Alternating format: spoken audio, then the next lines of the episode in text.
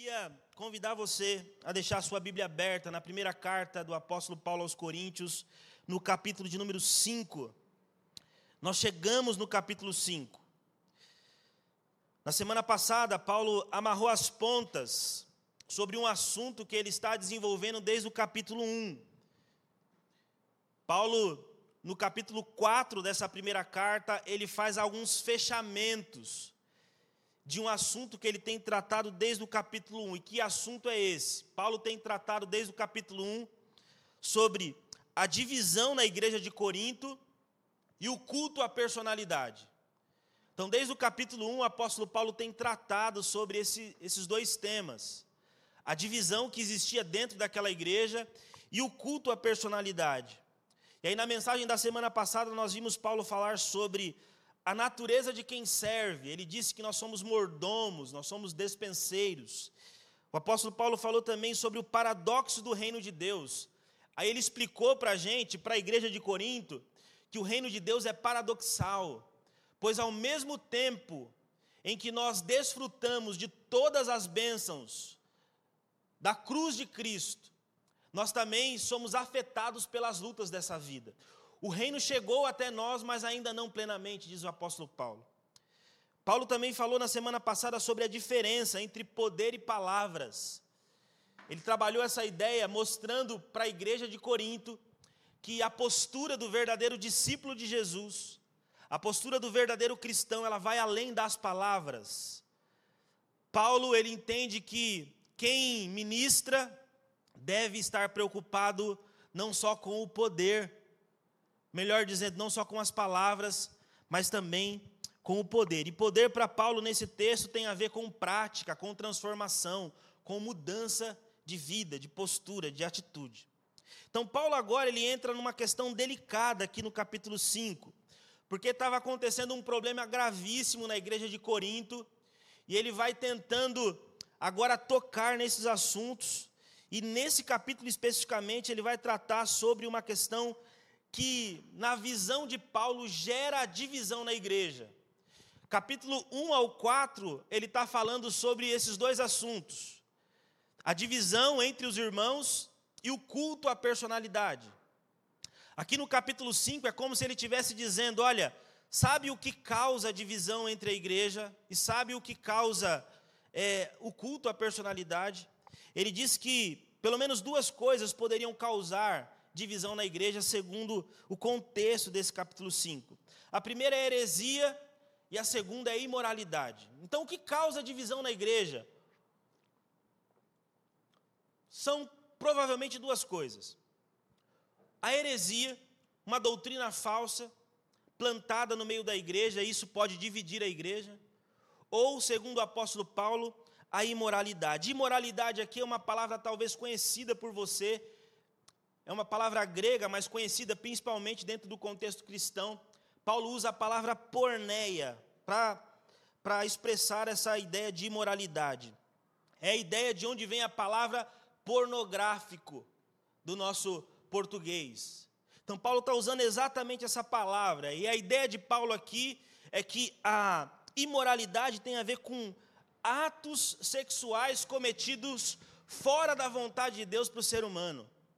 Então, o apóstolo Paulo agora ele vai tratar um pouquinho sobre isso, como a pessoa que vive de maneira imoral pode afetar a comunidade do reino de Deus e qual deve ser a postura da comunidade em relação a essas pessoas.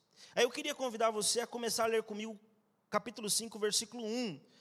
Paulo começa dizendo o seguinte: Geralmente se ouve que há entre vós imoralidade, imoralidade tal como nem mesmo entre os gentios se vê, isto é, a quem abuse da mulher de seu pai.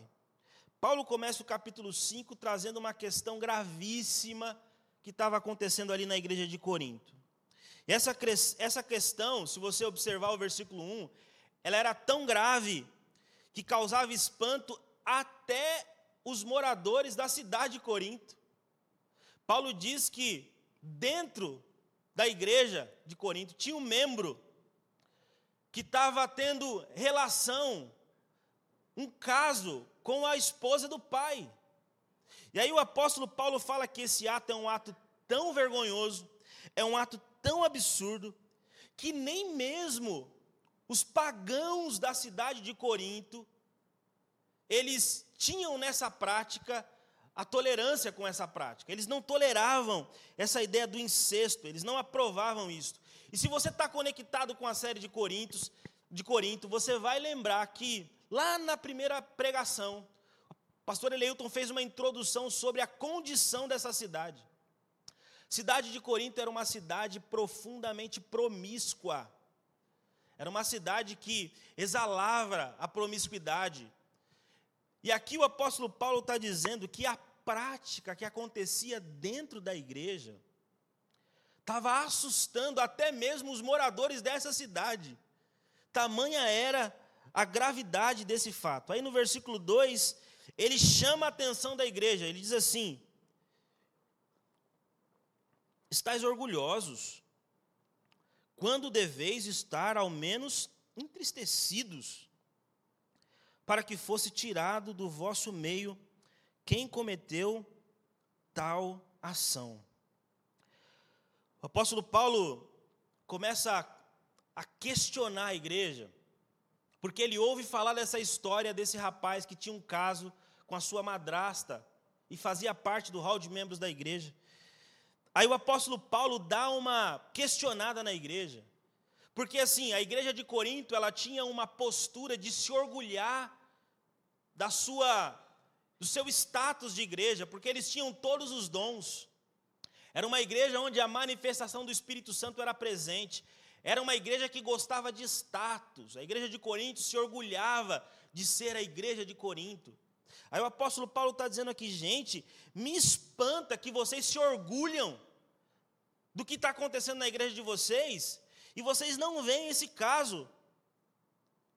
A ideia de que os coríntios se orgulhavam e ostentavam os grandes pastores que eles tinham.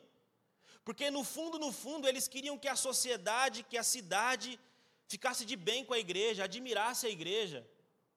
E aí eles ostentam isso. Eu sou de Paulo, eu sou de Apolo, eu sou de, de, de Pedro. Então, Paulo está dizendo que a igreja de Corinto está se orgulhando pelo motivo errado. Porque o que faz a cidade admirar a igreja não são os seus pastores, não são os seus líderes. O que faz a cidade admirar a igreja é a integridade do rebanho. Se o rebanho é íntegro, se o rebanho é santo, se o rebanho é correto, a cidade admira automaticamente a igreja. Só que os coríntios, eles tinham uma, uma visão errada. Eles queriam ostentar a oratória dos seus pastores, a capacidade que eles tinham de, de organizar as coisas, de serem usados com os dons. Só que eles esqueciam que o que faz a igreja ser admirada não é a eloquência ou a sabedoria dos seus líderes. O que faz uma igreja ser admirada é a integridade do rebanho. E é isso que Paulo vai falar para eles. Vocês estão se orgulhando pelo motivo errado. Vocês querem se orgulhar daquilo que vocês não podem se orgulhar, porque vocês estão tolerando no meio de vocês pecados de imoralidade terríveis que nem mesmo os pagãos da cidade de Coríntios toleram esses pecados. Paulo, ele termina aqui esse versículo 2 propondo isso, e a partir de agora, a gente vai ver Paulo propondo algumas atitudes que são fundamentais para que uma igreja, como a igreja de Corinto, como a nossa igreja, não caia no erro de valorizar aquilo que Deus não valoriza, de querer colocar em evidência aquilo que é secundário. Então o apóstolo Paulo vai dizer aqui, ele disse isso no capítulo anterior, que o que se espera de um mordomo é que ele seja fiel. A fidelidade, a integridade da igreja é fundamental, segundo o apóstolo Paulo. E a partir de agora ele vai propor aqui algumas atitudes que uma igreja precisa tomar diante da imoralidade em relação aos seus membros. É como se o apóstolo Paulo estivesse dizendo assim: olha, vocês estão agindo de forma complacente com esse rapaz que está aí dentro, tendo um caso com a esposa do pai dele. Vocês estão sendo complacentes com a imoralidade. Eu vou dizer para vocês qual deve ser a postura que vocês têm que ter. Se eu tivesse no lugar de vocês, como eu reagiria, como eu trataria isso? Eu não estou aí fisicamente, mas eu estou em espírito. E agora é como se Paulo estivesse dando algumas orientações, sugerindo algumas atitudes corretas diante da imoralidade dentro da igreja. Em primeiro lugar, o apóstolo Paulo diz que nós precisamos considerar a imoralidade como uma arma letal. Olha o versículo 2, o que ele enfatiza: Estais orgulhosos quando devereis estar ao menos entristecidos, para que fosse tirado do vosso meio quem cometeu tal ação. O apóstolo Paulo, aqui nesse capítulo 5, versículo 2, ele trata a imoralidade como algo letal à igreja. Ele exorta a igreja a se entristecer com aqueles que praticam a imoralidade. O apóstolo Paulo, ele se coloca para mostrar para a igreja que essa questão de imoralidade não é uma coisa corriqueira que a gente deve jogar para debaixo do tapete, porque isso pode causar um dano gravíssimo à igreja, segundo o apóstolo Paulo. Quando Paulo escreveu aos Romanos, no capítulo 6, o versículo 23, ele diz que o salário do pecado é a morte. Então, quando nós olhamos para o pecado da imoralidade aqui na igreja de Corinto, nós precisamos perceber o que Paulo está dizendo, é isso que ele está dizendo, que esse pecado é letal para a vida das pessoas. Quem vive na prática do pecado da imoralidade, quem vive uma vida imoral diante da sociedade, diante das pessoas, diante do próximo, diante da igreja. O apóstolo Paulo está dizendo que essa pessoa é uma pessoa fadada à morte.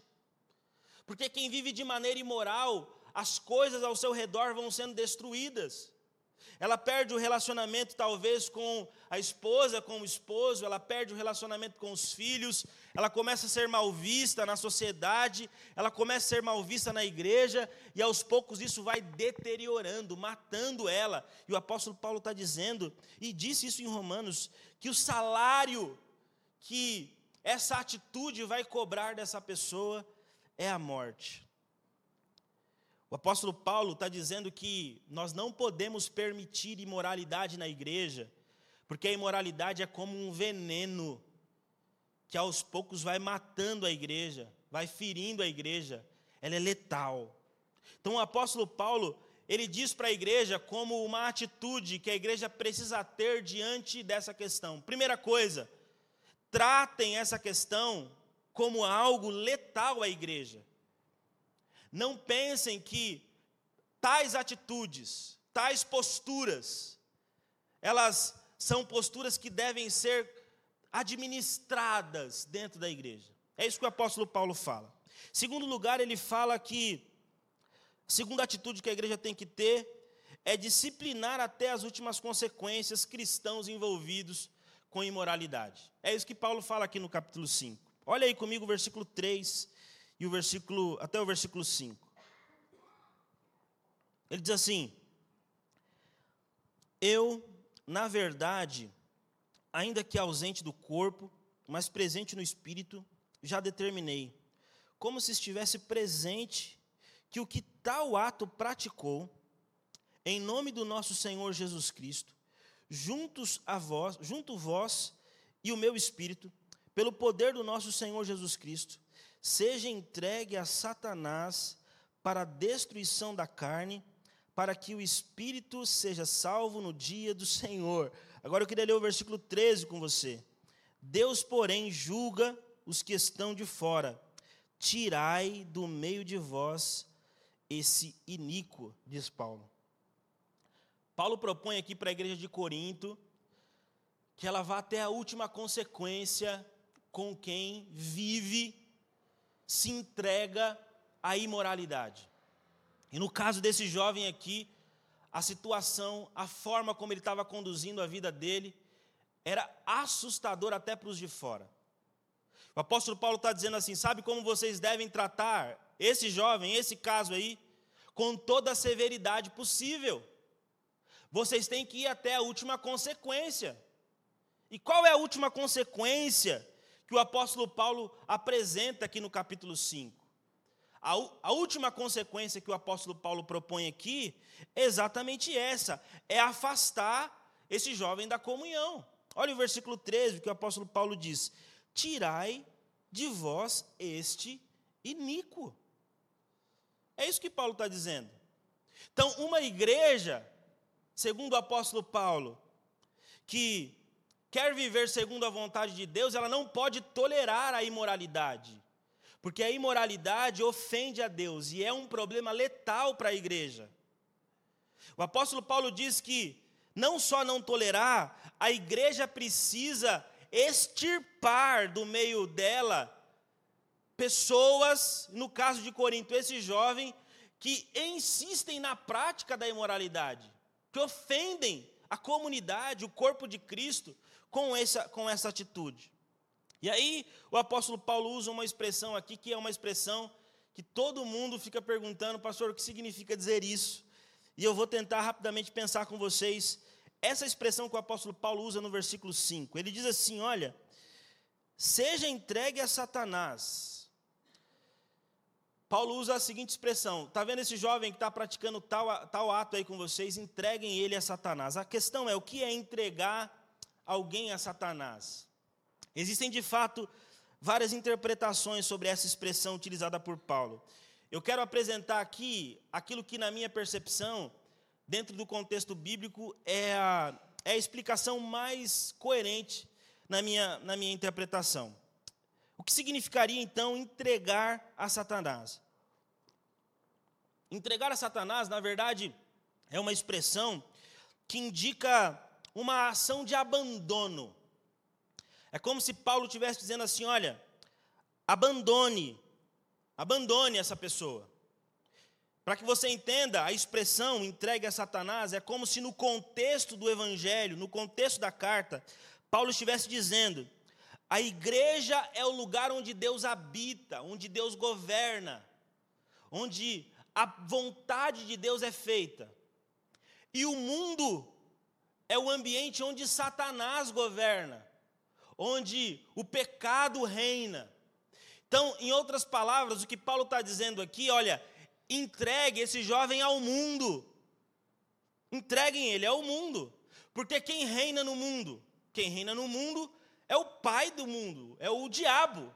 Então, quando Paulo usa essa expressão, entregue a Satanás, a ideia de Paulo aqui é que a igreja tivesse uma postura de abandono com essa pessoa. Porque se a igreja é o lugar onde Deus governa, o mundo é o lugar onde Satanás governa. E essa ideia pode ser reforçada na expressão seguinte de Paulo: ele diz assim, para que o corpo seja destruído e o espírito seja salvo no dia do Senhor. Essa expressão reforça essa ideia de que a igreja devia abandonar esse jovem, deixar ele aos cuidados do mundo. A ideia que Paulo traz aqui de que nós devemos, na verdade, ele usa essa expressão, para que o corpo seja destruído e o seu espírito seja salvo no dia do Senhor, é como se ele estivesse falando de um pai. Pensa nessa figura, um pai. Um pai que cuida do seu filho, que trata o seu filho bem, que dá casa para o filho, que dá comida para o filho, que dá roupa para o filho. Só que esse menino, ele é extremamente estúpido. Ele é extremamente arrogante. Ele não valoriza o pai, muito pelo contrário, esse menino desrespeita o pai, ele ofende o pai, ele maltrata o pai. Então imagina esse pai convivendo com um menino que de todas as formas, ofende ele, maltrata ele, xinga ele, desrespeita a casa, chega na hora que quer, bagunça a casa toda, e o pai está ali cuidando, tentando ajudar, tentando dar o suporte. Chega uma hora que o pai cansa, e o pai fala assim: Olha, quer saber de uma coisa? Vá viver na sarjeta, vá viver com seus amigos. Vá, vá viver com eles. Porque eu espero que lá no mundo onde você vai viver, na sarjeta, você aprenda e aí você reconheça que o lugar onde você tem que estar é o lugar na casa do Pai, sendo cuidado e tratado pelo Pai e submetendo à vontade do Pai. É como se o apóstolo Paulo estivesse falando isso: olha, menino, sai da minha casa, porque você desrespeita o que acontece aqui. E a minha vontade é que você vá mesmo e viva a, as lutas desse mundo, vai viver na sarjeta. E aí a vida vai ensinar para você que as coisas não são tão fáceis assim. Você vai ter o seu corpo deteriorado, você vai ter o seu corpo destruído. E eu espero que quando você estiver lá na sarjeta, a ficha caia. Mesmo que o seu corpo esteja destruído, a minha esperança é que a ficha caia e você retorne, ainda que todo detonado, à consciência de que a melhor postura diante da vida é submeter à vontade do Pai. De forma objetiva, é isso que Paulo está dizendo. Olha, entregue esse jovem a Satanás, ao mundo, para que o corpo seja destruído, para que ele entenda que lá na sarjeta as coisas são diferentes. E o seu espírito seja salvo no dia do Senhor. Quem sabe lá, sendo desprezado pela igreja, sendo afastado pela igreja e vivendo sob o cuidado do mundo, do diabo, de alguma forma ele caia em si e no dia do Senhor ele esteja de volta com a vida transformada para a glória de Deus. De certa forma, essa expressão que Paulo usa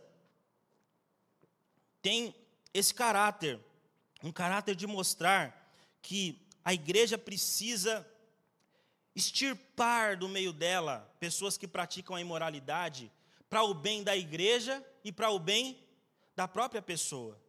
Porque talvez você que é pai e mãe saiba ou entenda o que eu estou dizendo. Alguns filhos só dão valor a algumas coisas que nós fazemos quando eles perdem. Porque enquanto eles tiverem, parece que eles não valorizam. É como se Paulo estivesse dizendo isso. Entregue a Satanás, entregue aos cuidados do mundo, porque lá no mundo não tem esperança, lá no mundo não tem carinho, não tem compreensão, não tem acolhimento. Lá no mundo é olho por olho e dente por dente. Entregue a Satanás, ao príncipe desse mundo. O corpo dele vai ser detonado, vai ser destruído, mas quem sabe, nessa ação, Deus pode salvar a alma dele reconhecendo que Jesus é o Senhor da vida. Então, aqui, irmãos, olha que coisa terrível que Paulo está dizendo. Olha como é grave isso. Paulo está dizendo assim: olha, a disciplina é importante na igreja. E quando tiver gente que vive de maneira imoral, você faz o quê?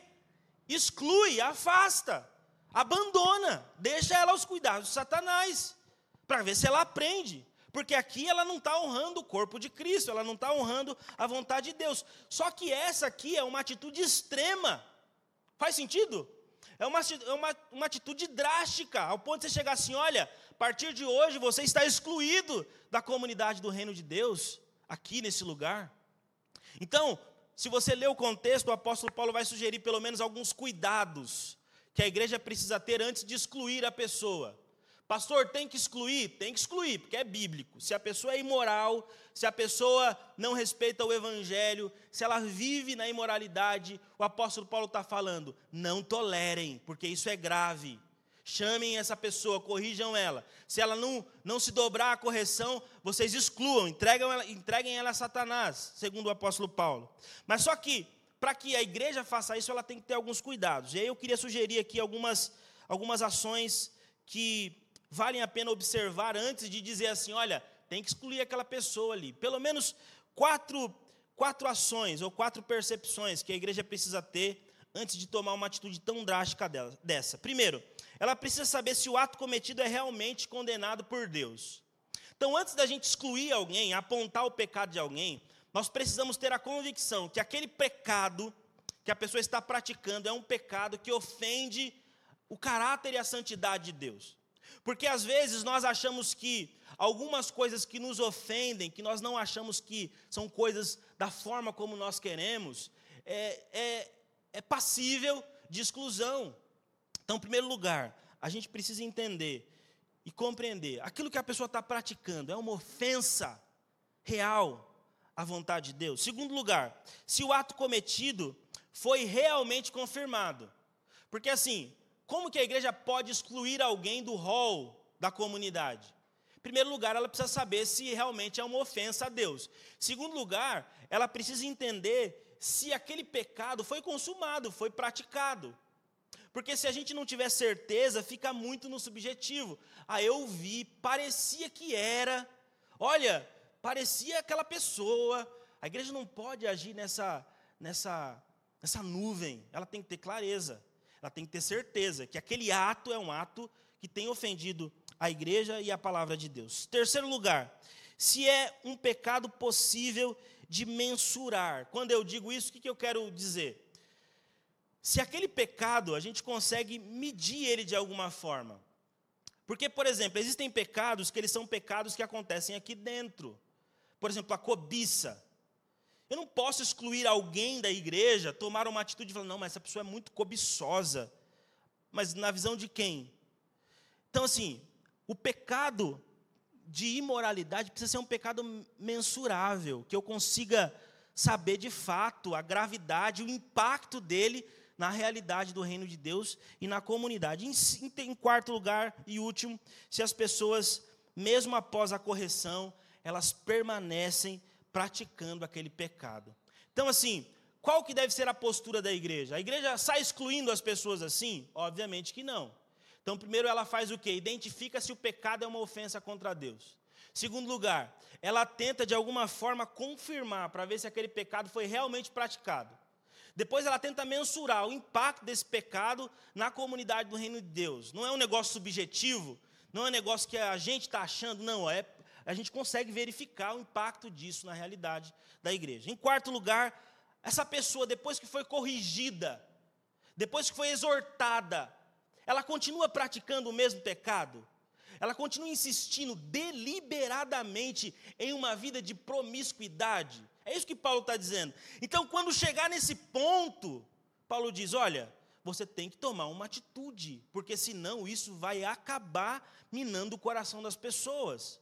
Porque se é assim com um, pode ser assim com todos, aí vira uma bagunça. É isso que Paulo está querendo dizer.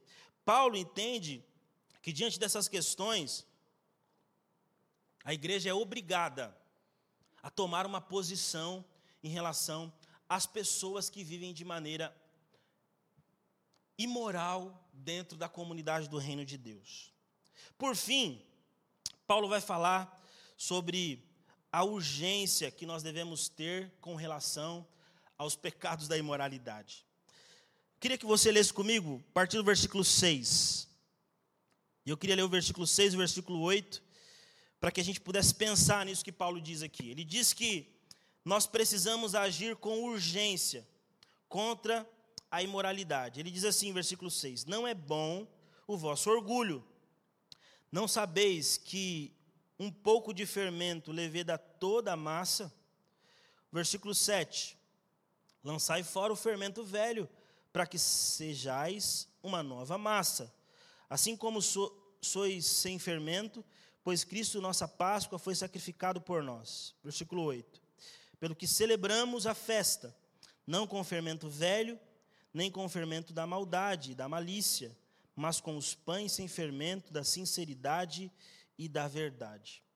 Paulo está querendo dizer algo simples aqui nesses, nesses três versos: que o pecado da imoralidade precisa ser confrontado com urgência, com urgência. Ele traz a figura aqui do povo de Israel quando está saindo do Egito. E aí o povo de Israel, ao sair do Egito, precisa sair correndo, porque o, o faraó quer de alguma forma liberar eles e Deus pede para que eles saiam correndo. E aí a história do povo de Israel vai dizer que o povo sai tão apressado que eles não esperam nem o pão fermentar. Então, o povo de Israel não espera o pão fermentar, então eles saem do Egito com um pão sem fermento. É como se eles estivessem saindo correndo. E aí Paulo usa essa expressão. A ideia do pão sem fermento aqui nesse capítulo tem a ver com, com prontidão, tem a ver com presteza, com pureza. O povo rapidinho estava pronto para seguir a vontade de Deus. Então Paulo está trazendo de alguma forma no pano de fundo aqui essa ideia, olha, é, lá no Egito o povo saiu pronto, o povo estava pronto para fazer a vontade de Deus. Mas um outro aspecto do fermento que Paulo utiliza aqui é que o fermento ele causa um impacto muito grande numa massa. Você joga um pouquinho de fermento numa massa, essa é a ideia que Paulo está trazendo, um pouquinho só, ele impacta toda a massa de forma rápida. Então, Paulo está falando aqui: olha, gente, tratem essa questão da imoralidade de forma urgente, porque um pouquinho só de fermento é capaz de estragar e de levedar toda a massa.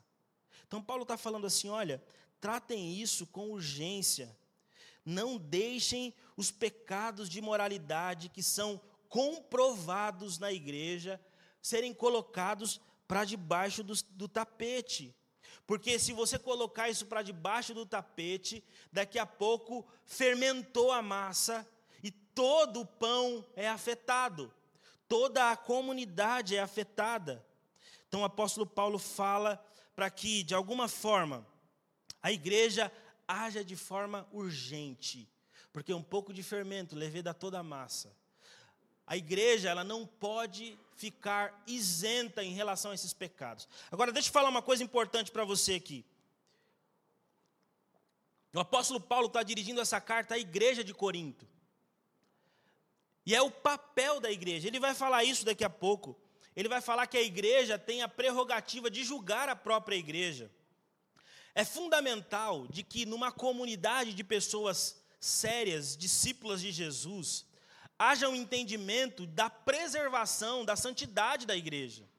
Então, de outras, em outras palavras, o apóstolo Paulo está dizendo: olha, cuidem, porque um pouquinho de fermento leveda toda a massa. Então, quando você perceber alguma coisa, não omita, não jogue para debaixo do tapete. Fale.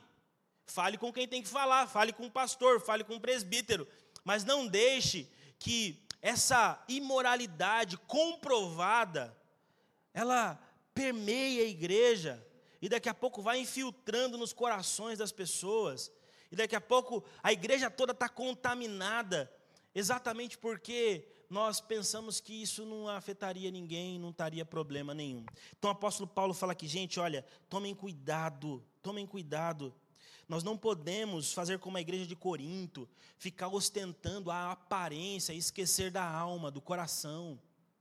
Paulo está dizendo assim: olha, cuidem do porão da alma de vocês, porque vocês querem ostentar um poder exterior, mas interiormente o porão do coração de vocês está sujo, está apodrecido. Então Paulo está falando assim: tratem de forma rápida, urgente, porque um pouquinho de fermento leveda toda a massa.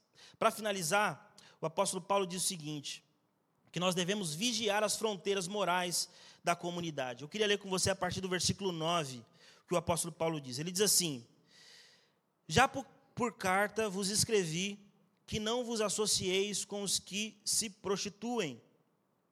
Com isso, não quero dizer propriamente com os impuros deste mundo, ou com os avarentos, ou com os roubadores, ou com os idólatras. Nesse caso, vos seria necessário sair do mundo. Agora, porém, vos escrevo que não vos associeis com aquele que, dizendo-se irmão, for devasso, ou avarento, ou idólatra, ou maldizente, ou beberrão, ou roubador, com o tal nem ainda comais. Que me importa de julgar os que estão de fora? Não julgais vós os que estão dentro? Deus, porém, julga os que estão de fora tirai do meio de vós esse iníquo. Neste trecho, o apóstolo Paulo tenta deixar claro para a igreja de Corinto que o problema da igreja, o problema da igreja, não era conviver com o mundo. O problema da igreja não era se relacionar com as pessoas do mundo, ou seja, os não cristãos, aqueles que não têm os mesmos valores que a gente apóstolo Paulo está dizendo assim: o problema da igreja não é esse. O problema da igreja é quando ela adota o estilo de vida do mundo. Então, Paulo está tentando finalizar esse trecho dizendo o seguinte: olha, não tem problema nenhum você ter amizade com as pessoas no mundo. Sabe qual é o problema? O problema é quando você adota a prática dessas pessoas para a sua vida. E aí, essa prática vai corrompendo você. Por que Paulo está dizendo isso? Porque a igreja de Corinto, eles se sentiam tão santos, tão santos, que existia um grupo dentro dessa igreja que eles não queriam nem conversar com as pessoas do mundo, porque eles achavam que elas eram pecadoras, elas eram incrédulas, elas eram impuras, e eles eram muito santos. E aí, algumas pessoas em Corinto estavam se afastando de todo mundo, então eles não tinham mais amizade com ninguém. Só que o apóstolo Paulo está falando assim: eu não estou falando para vocês deixarem de ter amizade com as pessoas.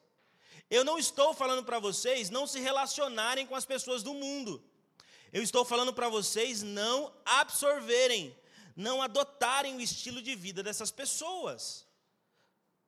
E aí ele vai ser mais enfático ainda. O que eu estou dizendo e afirmando para vocês é que vocês não devem ter uma relação íntima de amizade, de caminhar junto com pessoas que se dizem cristãos mas vivem uma vida imoral.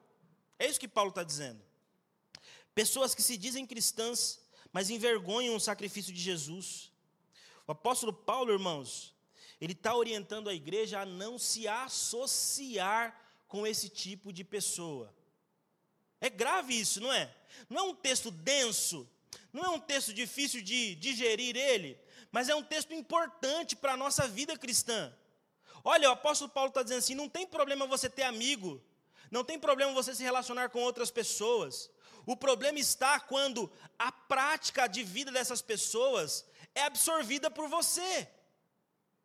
Então não absorva essas práticas. E vou dizer mais: se você conhece pessoas que se dizem cristãs, que se dizem de Cristo, mas as pessoas têm uma vida imoral, não se associem com elas não compartilhem com elas a vida. O apóstolo Paulo chega a dizer aqui: não coma o pão com elas, porque essas pessoas não vivem e não cumprem a vontade de Deus. Ela pode, de alguma forma, com o tempo, levedar toda a massa. O apóstolo Paulo é drástico aqui, irmãos. Mas é uma postura que nós precisamos observar, porque talvez muitos de nós caímos na fé, na relação com Deus, porque não observamos isso. Nos decepcionamos diariamente com um monte de pessoas, ou às vezes toleramos algumas coisas que não deveriam ser toleradas. Deixa eu tentar aqui agora dar uma, uma pastorada em vocês aqui, uma pastorada violenta em vocês. Às vezes, irmãos, nós, nós de alguma forma somos tão coniventes com algumas malícias que isso ofende o reino de Deus, que parece que alguns de nós nem convertidos somos, com as brincadeiras que fazemos, com as algumas falas invertidas, com alguns olhares maliciosos, com algumas posturas que envergonham o reino de Deus. O apóstolo Paulo está falando que isso não é coisa de crente. Se tem alguém que comete um erro desse, você corrige e fala, irmão, isso não é coisa de crente. A pessoa muda a postura, beleza, dá um abraço nela e vem com ela para a igreja. Mas se você corrige uma vez, se você corrige duas vezes, e você vê assim, meu irmão, mas está difícil você ir. Paulo está falando assim, ó, comece a se afastar. Comece a afastar. Porque gente assim não contribui nada para o reino de Deus gente maliciosa, com brincadeiras de duplo sentido, com palavras maliciosas, com olhares carnais, imorais. Paulo está dizendo assim: isso não é igreja de Jesus. Paulo pega forte aqui, né? Está vendo como é difícil pregar Coríntios capítulo 5? Mas é necessário. O apóstolo Paulo está dizendo: olha, ele começa a citar um monte de atitudes que nós devemos observar nas pessoas. As pessoas imorais, ele fala acerca da porneia, pessoas que de alguma forma distorcem a relação que Deus criou para o homem e a mulher, que vivem isso de forma desregrada, desrespeitosa, desrespeitando as pessoas e ao próprio Deus. Pessoas que são imorais, Em outras palavras, pessoas safadas. Paulo fala assim: olha, se afastem dessa, dessas pessoas imorais. Ele diz assim: olha, se afastem dos avarentos.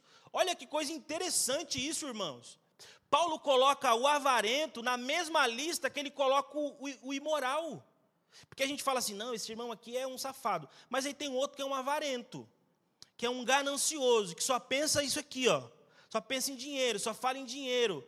E aí Paulo está falando, cuidado com esse tipo de pessoa. Porque gente muito avarenta pode prejudicar sua relação com Deus. Gente que só pensa no status, na camisa nova, na roupa nova, na maquiagem nova, na viagem nova. Você tem que tomar cuidado, gente, mas e o evangelho? Não, não tem evangelho? Só tem status, só tem glamour. Paulo fala, cuidado, porque é igual um imoral, pode te corromper. E Paulo vai falando, olha, cuidado com idólatra, pessoas que colocam coisas e, e, e pessoas no lugar de Deus. O que é idolatria? Idolatria é quando eu coloco um objeto, uma pessoa, uma, um trabalho no lugar que é de Deus. Então eu começo a viver em prol disso. Porque a gente imagina assim, quem é o idólatra? O idólatra para o cristão comum é o idólatra é quem adora a imagem de escultura. Bé, tá errado. O idólatra é aquele que tira do seu coração Deus e coloca outra coisa. Pode ser o trabalho, pode ser o filho, pode ser a beleza, pode ser a viagem. Tudo aquilo que você coloca no lugar de Deus se torna um ídolo para você. Então Paulo fala: toma cuidado com as pessoas. Olha só quem Paulo coloca na lista desse pessoal aqui que pode ser excluído da igreja. Paulo coloca o caluniador. Olha que coisa interessante. Sabe quem é o caluniador aqui? vou traduzir para vocês numa linguagem bem popular. Começa com F. Não é Felipe. É o fofoqueiro. Paulo fala assim: olha, cuidado com quem fala muita coisa, que é muito maldizente Vai falar de você, você viu lá o pastor de novo, hein? Meu pai amado, esse pastor também não é fácil. Você viu o irmão fulano de tal? É fofoqueiro. Olha só, queria chamar a sua atenção. Paulo coloca o fofoqueiro na mesma lista do imoral. Então, assim, Paulo está pegando pesado com a igreja de Corinto aqui, porque tem gente na igreja que fica fofocando e não contribui nada para o reino de Deus. O apóstolo Paulo fala assim: olha, cuidado com quem calunia quem conta uma fofoquinha. Cuidado com quem é idólatra, alcoólatra, Paulo fala aqui. Tem umas traduções que falam alcoólatras, tem outras que falam beberrões. Paulo está falando aqui exatamente isso. Gente que é crente e que fica bêbado. Paulo está falando, não faz sentido. E olha que em outros textos, eu tenho que fazer essa justificativa. Paulo está falando, pastor, aqui em relação à bebida? Não, Paulo está falando em relação ao alcoolismo. A, a, a pessoa que toma uma e toma outra, e toma outra. E não tem limite. E para ele isso é um prazer. E se torna algo da vida dele. Ele perde os sentidos, perde o controle, em defesa de uma vontade pessoal. Então Paulo está dizendo assim: olha, cuidado com gente que pratica esse tipo de postura. Reparem, não distorçam a palavra, assimilem a palavra. Paulo está falando de gente alcoólatra, gente que se entrega à bebida, gente que toma mais do que a conta. Gente que entra na igreja, você percebe daqui o cheiro lá, sim, ofende o evangelho. Pessoa que ela diz assim: não, eu bebo por prazer, tá bom, mas é um prazer que não acaba nunca. Então, às vezes a gente precisa controlar a nossa postura por conta do Evangelho. É isso que Paulo está falando. Olha, cuidado com esse pessoal que só gosta de sair para ficar tomando todas, em linhas gerais. Por último, Paulo fala assim: olha, cuidado com os ladrões. Essa expressão ladrão talvez não seja a melhor tradução para esse texto. Talvez a melhor tradução seja a pessoa violenta. O que Paulo está querendo dizer aqui, olha, não, não se misturem no sentido de conviver. Dá para entender isso? Paulo está falando assim, no sentido de andar junto, de comer junto. Não façam isso com esse tipo de pessoa. E principalmente gente violenta. Gente que tem um negócio chamado pavio curto. Já viu gente assim? Não mexe comigo porque eu sou estourado mesmo. Paulo está falando, então não tem a ver com o evangelho. Porque se você entender o evangelho, você vai aumentar o seu, pavio.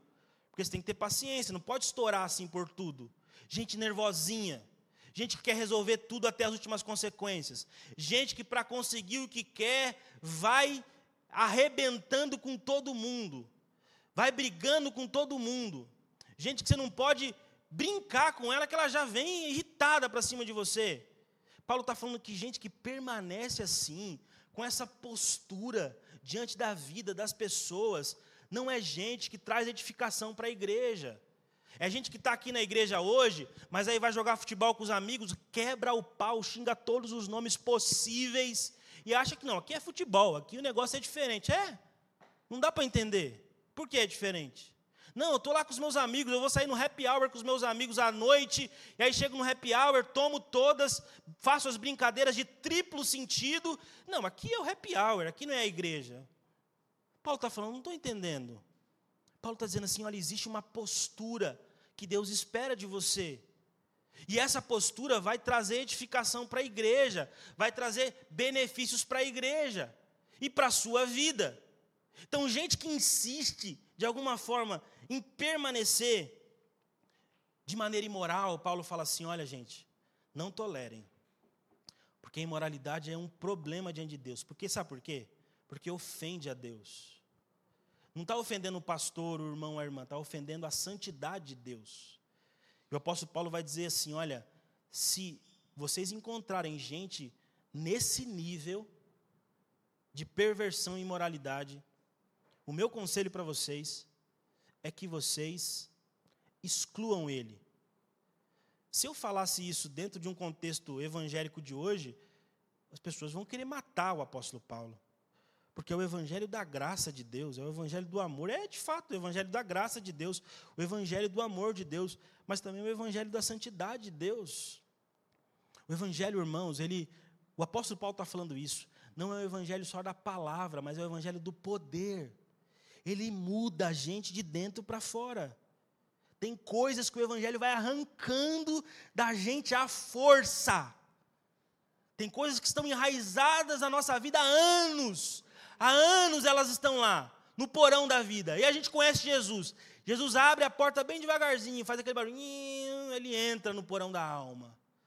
E sabe o que ele vai fazer? Limpando Deus não te chamou para viver numa vida terrível, que te traz dor e sofrimento. O papel do Evangelho e do Espírito Santo é limpar, limpar a sua vida, purificar a sua vida, para a glória de Deus. Eu quero concluir lembrando vocês dois textos. O primeiro texto é o texto de Provérbios, capítulo 3, versículo 12, e depois eu vou ler Hebreus 12, 6. Provérbios 3, 12 diz assim: Pois o Senhor disciplina a quem ama, Assim como o pai faz ao filho de quem deseja bem. Hebreus capítulo 12, versículo 6. Pois o Senhor disciplina a quem ama e castiga todo aquele a quem aceita como filho.